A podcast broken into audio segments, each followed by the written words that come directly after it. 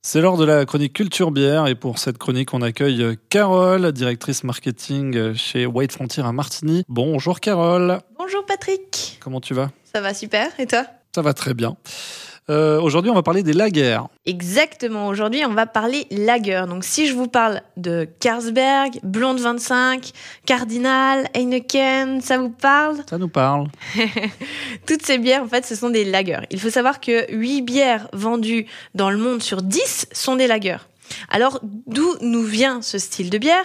Comment c'est fait Comment on les choisit Et surtout, pourquoi ça plaît autant Alors déjà, c'est quoi une lager Eh bien, ce sont des bières de fermentation basse. En général, ces bières, elles ont un profil aromatique plus timide que les ale, donc les bières de fermentation haute. Elles se caractérisent par leur côté désaltérant et peu aromatique. On les trouve beaucoup en pression euh, dans les bars, les hôtels, les restaurants. Elles sont souvent appelées les blondes pression. Alors, ça vient d'où? Alors, les premières bières de ce type, elles nous venaient d'Allemagne et plus précisément de Bavière. En fait, il y avait une loi en Bavière, me demande pas pourquoi, qui obligeait les brasseries à brasser d'avril à septembre, donc l'été. Les brasseries locales ont donc décidé d'entreposer, d'où le terme lagerne, euh, leur bière dans des caves calcaires pour avoir une bière fraîche toute l'année. Là, on parle du 15e siècle. Hein. Je resitue un petit peu euh, au niveau du temps. Et euh, forcément, au 15e siècle, il n'y avait pas de frigo. Les levures se sont donc petit à petit adaptées euh, à des températures plus basses pour créer un nouveau type de fermentation. La fermentation dite basse. C'est ensuite Carlsberg, au 18e, 19e, qui a industrialisé ce type de fermentation et développé sa propre souche de levure. C'était en fait le début de l'ère des lagers et de la fermentation basse. Et ça change quoi par rapport à la fermentation haute? Petit rappel pour ceux qui n'ont pas euh, entendu toutes les chroniques bières, la fermentation d'une bière consiste à transformer le glucose et le maltose, donc les sucres, en alcool et en gaz carbonique. La transformation se fait grâce aux levures. Dans la fermentation basse, on choisit des levures qui ont la capacité de travailler à des températures plus basses. Les levures vont mettre plus longtemps à fermenter et elles vont se poser une fois finies euh, en bas de la cuve. Il se passe la même chose en fait euh, chez vous. Si toi, par exemple, tu laisses une banane au frigo, elle va se conserver plus longtemps et il faudra la laisser pas mal de temps dans le frigo avant qu'elle commence à fermenter. Par contre, si tu la laisses dehors en plein soleil, bah tu vas vite te retrouver avec une banane euh, noircie et donc en début de fermentation. Et pourquoi c'est une bière autant consommée, la lager Bah, en fait, c'est euh, grâce aux géants bien connus, comme par exemple, bah, que je disais tout à l'heure, Carlsberg ou Heineken. Avant, les Bavarois entreposaient leurs tonneaux de bière dans des caves bien fraîches, comme je disais, et hop, on attend et on voit ce qui se passe. En gros, c'est comme ça qu'ils faisaient la bière à l'époque. Mais Carlsberg, euh, le groupe a reproduit une levure dite lager qui a permis d'industrialiser et de vendre en grosse quantité. Et en fait, ils étaient pionniers. Ils ont donc petit à petit inondé le marché avec d'autres géants qui faisaient pareil.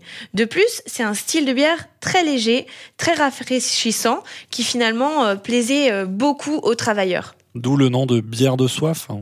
Voilà, mais en revanche, quand on se poche un petit peu plus sur le sujet, on remarque que ce sont des bières qui sont assez critiquées euh, par les amateurs euh, de bière, mais en, la réalité, elle est tout autre.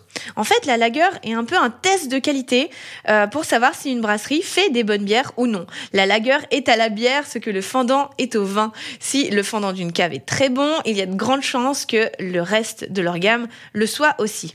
C'est dur à fabriquer une lager parce qu'il y a peu d'arômes pour cacher les potentiels défauts.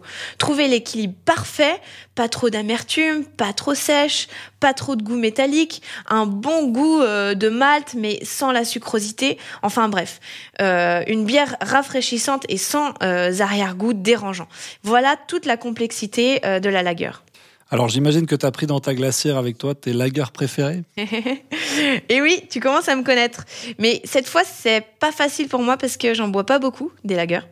Et du coup, je pouvais pas trop trop me fier à mon jugement. J'aime bien faire un classement quand j'ai vraiment l'habitude et que j'ai goûté euh, un grand panel euh, de, de ce style en question.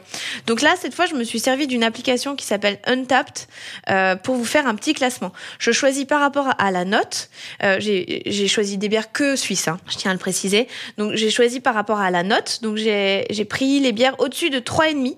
Donc la note est sur 5. Le nombre de notes aussi, si la brasserie existe encore et s'il brasse dans leur propre brasserie. Donc, euh, une qui revient euh, dans les mieux classées, c'est euh, la Else de la brasserie Blackwell, qui est une brasserie vers Berne. La deuxième, c'est la Lager de la brasserie Arosa Bro.